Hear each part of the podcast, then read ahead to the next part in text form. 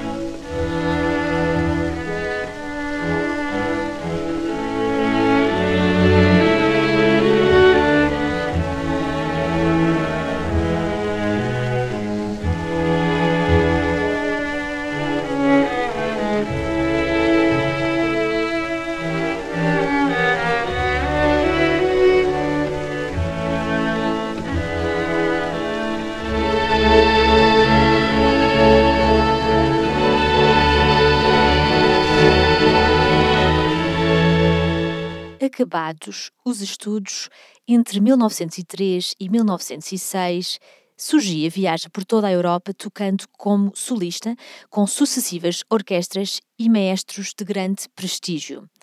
Conhece grandes artistas, reis, rainhas e políticos importantíssimos. É um período que fica marcado pelo deslumbramento, pelo ritmo acelerado da vida e pela facilidade com que desperta paixões. Guilhermina escreve postais de todos os sítios por onde passa, dando conta aos amigos desse mapa desvairado de sensações e pensamentos. Bem, faço aqui um pequeno à parte para dizer que tenho uma enorme admiração, não só por Guilhermina Sugia, mas também pelos seus pais, que a educaram e encorajaram a ser uma mulher ambiciosa e independente. É importante relembrar que estamos a falar do princípio do século XX e de uma jovem que, com muita coragem, decide ser música profissional e anda em digressão sozinha por toda a Europa. Em 1900, Guilherminha tinha uma vida como nós, mulheres ocidentais e privilegiadas, a vivemos agora. Foi de facto uma mulher pioneira e uma inspiração para tantas outras que se seguiram. Em 1906, Sugia estabelece-se em Paris, onde terá tido uma relação amorosa com Pablo Casals. O romance entre os dois grandes violoncelistas enche as páginas dos jornais. Vivem juntos na lendária Villa Molitor. Lendária porque esta casa no verão se transformava no ponto de encontro de muitos artistas e intelectuais que faziam serões musicais extraordinários. Desse círculo de amigos faziam parte, entre outros, os pintores Degas e Eugène Carrière, o filósofo Henri Bergson, o escritor Romain Roland, os músicos Isaïe, Thibaut, Cortot e compositores como Dandy, Enesco, Ravel, Schoenberg e Saint-Saëns. Visitas de luxo, portanto, a nata da nata do panorama artístico parisiense e, a bem dizer, mundial. Depois de uma separação abrupta por razões que desconhecemos, surgia parte para Londres, onde se inicia um novo ciclo. Neste período, toca recitais como solista e concertos com as melhores orquestras inglesas nas mais importantes salas. Recebe maravilhosas críticas da imprensa e é muitíssimo acarinhada pelo público. As suas entradas em palco eram descritas como imponentes e a interpretação como revelando um domínio absoluto do instrumento e a compreensão total da obra. As críticas e os relatos do público referem aplausos estrondosos, assistências enfeitiçadas e descrevem uma pessoa extremamente original, glamourosa, excêntrica, uma presença em palco exuberante e empolgante, com uma atitude única, uma verdadeira mulher espetáculo. Contudo, é também comum ler nas críticas que a sua interpretação visava trazer a obra e não o músico para primeiro plano. Apesar do êxito e da fama, Guilhermina não se cansou nunca de estudar. Até ao fim da sua vida, a devoção à música foi total o que pode ler-se numa carta em que escreve o seguinte: Estudei muito e vivo em parte só para isso. A arte é uma religião e é preciso servi-la com firmeza, isenção, verdadeiro sacerdócio de sacrifícios. Só assim nasce o artista. De contrário, ficar-se-ia eternamente tocador. Como artista, estou sempre insatisfeita buscando a todo momento atingir a perfeição suprema. Nesta fase da sua vida, nos anos 20 em Inglaterra, Sugia relaciona-se com um grupo de mulheres músicas de grande reputação, entre as quais Fanny Davis e Rebecca Clark, compositora, que aliás escreveu uma obra para violoncelo que dedicou a Sugia. É essa mesma peça que vos convido a ouvir agora. Fiquem então com Epilogue para violoncelo e piano, de autoria de Rebecca Clark e dedicatória a Guilhermina Sugia.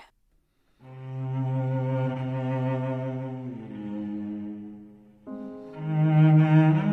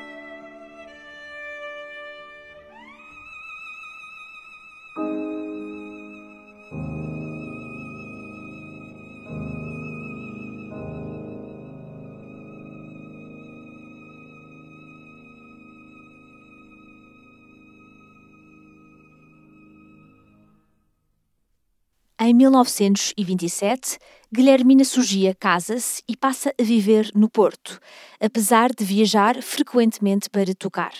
No Porto, dizia-se que era uma inglesa excêntrica, que gostava de usar palavras estrangeiras na conversação. Ao contrário das senhoras portuenses, Guilhermina joga ténis, pratica remo e natação. Teve também um dos primeiros automóveis que existiu na cidade, um Renault Preto que a própria conduzia. Em Lessa da Palmeira, alugou uma casa só para estudar. Todos os dias levava um dos cães consigo e o violoncelo. De manhã dava passeios na praia e estudava. De tarde ensaiava. Durante a Segunda Guerra Mundial, Guilhermina Sugia suspende praticamente toda a sua atividade no estrangeiro. Em Portugal, dedica-se a ensinar e a participar em concertos de angariação de fundos humanitários. Com a diretora do Conservatório do Porto, toma a iniciativa de formar a Orquestra Sinfónica do Conservatório, hoje em dia a Orquestra Sinfónica do Porto. É também neste período que reforça os laços musicais com compositores e intérpretes portugueses, tocando concertos um pouco por todo o norte do país. Há um episódio muito engraçado da vida de Guilhermina Sugia que vem relatado numa carta de Viana da Mota. Já agora faço um à parte para dizer que, quanto a José Viana da Mota, poderão saber tudo quando chegarmos um pouco mais à frente no nosso passeio à rua que o homenageia. Bem, mas certo dia estavam ambos, Guilhermina Sugia e Viana da Mota, hospedados no Bussaco e um quarteto de cordas tocava para os hóspedes enquanto almoçavam. Um dia estavam os músicos do quarteto a almoçar e aparece Guilhermina com o seu violoncelo, senta-se e põe-se a tocar para eles. Eles ficaram, claro, espantadíssimos com tamanha honra. Ao que ela disse: Os senhores não tocam todos os dias para eu almoçar, então hoje tocarei eu para os senhores almoçarem. Infelizmente, Guilhermina gravou muito pouco, portanto, as gravações em que a podemos ouvir são verdadeiras pérolas. É uma dessas pérolas que vos convido a escutar já de seguida. O concerto de Haydn para violoncelo e orquestra, gravado em Londres em 1928. Este concerto é uma obra que tocou muito ao longo de sua vida, sendo imensamente elogiada pela crítica, o que, aliás, podemos ler, por exemplo, numa crítica do jornal The Times, em janeiro de 1935, que diz o seguinte. O concerto em Ré para violoncelo e orquestra de Haydn raramente soou tão belo como nesta ocasião, tocado como foi pelo magnífico virtuosismo e, ao mesmo tempo, pela mais íntima simbiose por Madame Sugia. A ligação entre solo e orquestra foi perfeita. Por hoje é tudo. Para a semana vamos continuar a passear por Lisboa para descobrir pelo menos mais uma rua, mais um topónimo e muita música. Até à próxima e bom domingo.